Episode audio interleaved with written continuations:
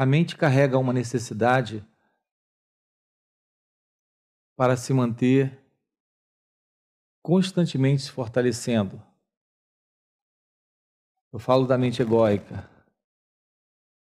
Ela carrega uma necessidade, necessidade de se fortalecer, momento a momento. E eu quero chamar a atenção sua para esse ponto.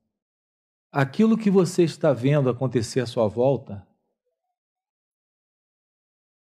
está sempre pela mente sendo traduzido, sendo interpretado por uma questão de necessidade dela. Ela precisa interpretar, ela precisa traduzir, ela precisa nomear, ela precisa é, etiquetar o que acontece. Isso é uma necessidade da mente egóica. Você traz essa necessidade aí dentro. Você vive desatento a essa necessidade. Essa desatenção dessa necessidade é o que nós chamamos de inconsciência. A natureza da mente é carregar isso carregar essa necessidade de interpretar, essa necessidade de traduzir. Agora, por exemplo, é um dia de sol. E a mente diz: gosto desse dia. Mas ela diz: gosto desse dia, é, imaginando que o dia não poderia ser tão bom. Porque esse bom para ela é o dia de sol e ela imagina um dia diferente, um momento diferente, um momento onde não há sol e sim chuva. Então, quando ela diz, hoje o dia está bom, hoje o dia está maravilhoso, ela está dizendo, eu não estou satisfeita. É só o que ela está dizendo. Ela está dizendo, é, aquilo que acontece precisa de uma sugestão minha. A minha sugestão é que tá bom, mas podia ser melhor. Ou está bom, mas poderia não estar bom. Você tem esse condicionamento. Todos nós carregamos esse condicionamento que é o modus operandi da mente egóica. Ela vê o que acontece e traduz, ela vê o que acontece e interpreta. Ela vê o que acontece e faz uma leitura.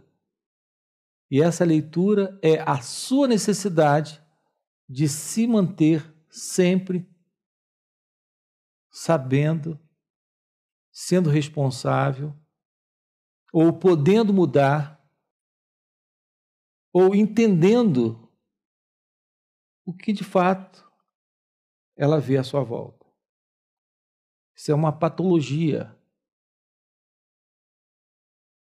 que nós aceitamos como algo natural. Eu tenho enfatizado isso em satsang. Isso é algo comum, mas não é algo natural. Não é algo natural em seu ser. É algo comum em seu comportamento é algo natural na mente egóica. Não é real. Real é a visão do que está presente, do que se mostra, sem um fundo que traduz, interpreta, julga, avalia, mede consequências. O meu convite para você é o convite para viver sem ego. Ego aqui é esse sentido de separação que a mente cria quando julga o que acontece, quando compara o que acontece, quando faz uma leitura do que acontece, quando ela interfere com essa necessidade que ela tem de se separar da experiência presente. Ela se torna assim o sensor, É assim que no ego você se comporta. Você se comporta preso a essa identificação. Isso é inconsciência. Esse é o modelo de desatenção que a mente carrega. Se a sua pergunta é como viver livre da ilusão da separatividade, se essa é a sua pergunta, minha resposta é: traga atenção, porque nessa atenção, essa desatenção, que é esse modelo, esse modo, essa forma que a mente tem de ficar sempre vendo através de uma fórmula, de um modelo, isso desaparece. Essa desatenção de ser lhe coloca nessa ilusão de ser alguém. Que eu acabei de chamar de patologia. Uma patologia comum. A patologia de ser alguém. O que acontece ou o que é presenciado nesse instante está completo. Mas não está completo.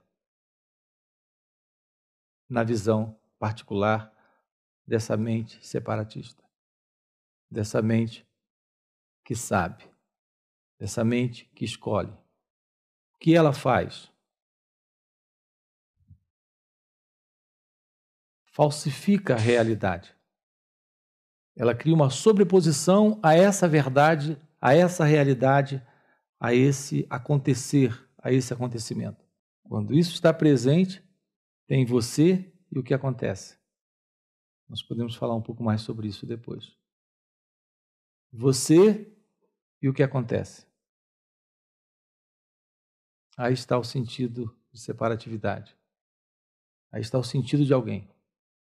Algo necessário na mente egóica, desnecessário em sua real natureza, naquilo que de fato você é. Ok?